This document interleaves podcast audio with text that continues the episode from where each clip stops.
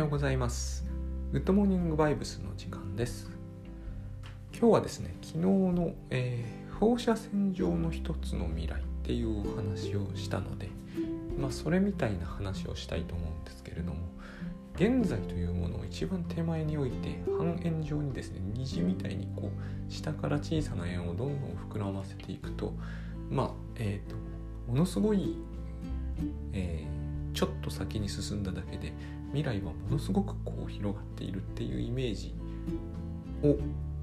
私は持ってるんですね。でその中に一つの線だけを引っ張るとそれが計画になると。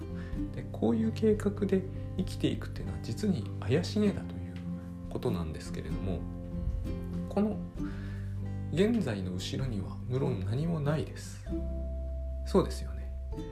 えー、現在の後ろには無論何もないんですけれどもにもかかわらず私たちはですね、えーと、この後ろに当然過去があったと確信してますよね。でまあそれはそれでいいと思うんですけど一つの考え方なんですがこの後ろに過去がまああったと仮にしましてもそのあったというのは記憶の中だけにおけるあったなんですね。で記憶というのはえー、一人一人どんなに似ている同じ生活を送ってる人でも微妙に違うので実際にはこのあった過去もですね無数にあるわけですね。で、えー、よくこう私たちを苦しめるものの一つとしてですね、えー、許せないことをした人の存在というのがあります。これが結構すごくてですね身近な人ならわかるんですよ。あのえ上司が許せないみたいな。これは非常に分かりやすいといえば分かりやすいではないですか。え上司が許せない。なぜなら毎日じゃないかもしれませんが、仕事の場では常に会う人ですからね。で実際にひどい上司というのもいるわけです。ですが、例えばこう、まあ私はこう家で仕事してるので、奥さんがワイドショーとかを見るわけですがワイドショーとかを見ていると頻繁にこうこういうのは許せませんねっていう話が出てくるではないですか。あれはすごく自分から見ると遠い人ですよね。でも私たちはすぐにこう遠い人も許せなくなってしまうわけです。政治家とかね。でこの種の話ってある意味すごいなと思うんです。いろんな意味ですごいんですけれどもまずそもそもその人にダイレクトで自分が何かをされたわけだろうかと考えるとほぼそんなことはないと思うんです。まあ、だからといって、えー、全部無関心でいていいのかって話ではないんですよこれは。この話誰かを許せなくなるっていうのは合理的なんだろうかって話なんです。で、えーまあ政治家でなくてもなんかお金をもらった企業の偉い人とか何でもかんでもいいんですけれどもまあ許せないとしましょう。けれどもこの許せないことをしたのはしたんで現在ではないんですね。過去のことなんです。この時に私たちはある種のことをやっています。つまりある過去の出来事についてそれはまるで自分の目の前で見てきたかのように今現在起こっていることと全く同じような鮮明さでもって、えー、その事態が起こったと考える上にみんなが全く同じように、えー、捉えたっていうふうに感じる。多分そう感じていない人の方が少ないぐらい一斉にそう感じるんではないかと思うんです。でも実際にはえー、全ての人の頭の中で微妙にその解釈なり知っている事実が異なるので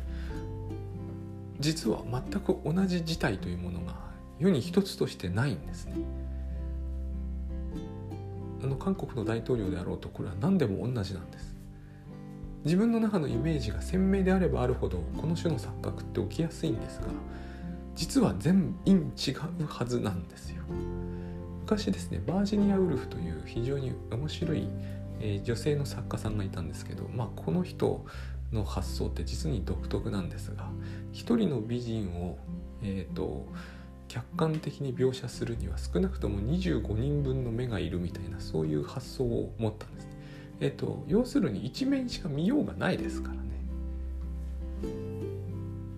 ピカソがまたこれを違うようなやり方でちょっとあの面白いデフォルメをしてますけれども要するにあのただ単に見る角度が違うというだけで違う。でもこういう話ではないですよね。それどころではないというか。つまり事実に対する解釈というのは日本に1億人いるんならば1億通りぐらいはあって当然なわけですね。で違う国の人が混ざってくるとなんかこうもう100億通りみたいになってしまってもちろんそれは全く何の共通性もないっていうことではないんですけれども違うってことは間違いないです。完全に合致するってことはありえない。しかもあの私みたいにこうやや変質的にライフログをつけてると分かるんですけど毎秒毎秒変わります。同じだと思い込んでるっていうのがむしろどういう脳の機能なんだろうと思えるぐらい変わります。少なくとも毎日毎日変わります。印象というやつは。これを強く意識すれば身近な人が許せない苦しみは半減はします。つまりそういう私たちはこう多分ですね私たちが許せないと思ってる時の辛さというのはですね復讐が果たせないということだと思うんです。え、ー、とこういうこうこういう悪い人が私にこうこうこういう加害をしたのにもかかわらず、えー、本来与えるべきというかやり返すべきことをやり返せずに悶々としていて自分だけが損をしている。いろんな意味でですねあの自分だけが問題がここにはあるんだけれども、えーと、そういう思いにとらわれることというのは私のような人間にはとても多いです。黙っている方だから。だけれどもよく考えますとこれって過去に起こった出来事がもうこう今起きたことのように今起きていることのように考えていなければ多分成り立たない発想だと思うんです。昨日のことのように思い出せるって言うじゃないですか。あれがそもそも嘘なんですよ。昨日のことのように思い出している時に私たちはデフォルメをせずに済ませるっていうのを思ってないので昨日のことのように思い出したということはほぼ相当事実とは違ったりしています。何が必要なのかというと事実だと思うんですね。デフォルメされた事実に対して復習するってかなり意味がないというかそれでは多分満足できないと思うんです。復讐心を満足させられない。おそらく多くの場合えー、いろんな意味で復讐を現に行う人もいるんだけれども終わらないのは復讐って終わらない傾向がありますよね。あのよく言うではないですか。DV で奥さんを殴り続けるみたいな。あれってあはためには明らかに行き過ぎてます。なぜ行き過ぎるかというとえっ、ー、と満足に至らないからだと思うんですね。満足に至るんだったらそこで止まるはずなんですよね。大体怒ってる人って、えー、99%同じことを言う。怒りたくて怒ってるんではないという。怒りたくて怒ってるんではないということは、えー、怒ら怒何か犠牲になって怒ってるわけですね。怒らされていると。怒らされているということは、えーと、怒ってる状態が嫌なので満足に至れば、えー、怒りは収まると思うんですよ収まらないということはつまりどうやって復讐をしても成立していないというかこう到達していないわけですよね。到達していないということは何か事実と違うことをしている。イギリスだと思うんだけれどものえっ、ー、とことわざに見当違いの木に向かって吠える犬っていうことわざがあるんですけれどもそういう感じになっちゃうんですよね。なぜならば、えー、事実でないところに向かって、えー、復讐していくから。だから少なくともですね満足のいく復讐をするというためであったとしても事実確認を徹底しないといけないはずなんです。で事実確認を徹底するためには少なくとも、えー、過去のことを思い出していちゃダメだと思うんですね。細部にわたって記録しておかないと。私は細部にわたって記録する習慣がついてきているので、えーと、いかに自分の脳に任せておいても事実には行きつけないかということは知ってるんですが大抵の方はそんなことはご存じないので、えーと、脳内の昨日あったことのように思い出している鮮明な映像をもとに、えーとそれは現在も起こっているのと全く同じだというふうに考えて、えーと、いろいろと許せないことが起こったりもするんですがそういうことはありえない。だから、えーと、詳細な事実がいります。で詳細な事実というものを知る一番いい方法は、えーと、今起きた時にその事実に向かってもっとこう、えー、徹底的に観察する必要があるわけです。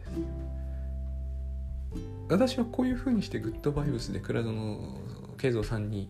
えー、アドバイスいただいていることを実行してるんですけど徹底的に観察する必要があります。徹底的に観察していくと驚くような実態がそこにあったりします。つまりなんで自分はこれに腹が立ってたんだろうって思うんです。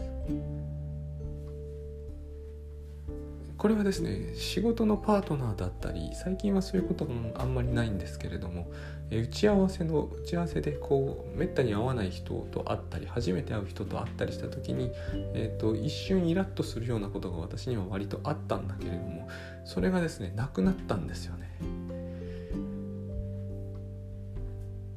昔は何でこういうことに腹が立ってたんだか分かんないぐらいですねなくなったんですねつまり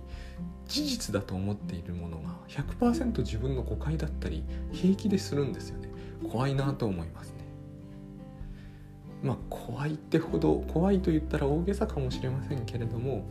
えーと、つまり100%の事実誤認って怖いと思いません。以前私がこうこのモーニングの中で、え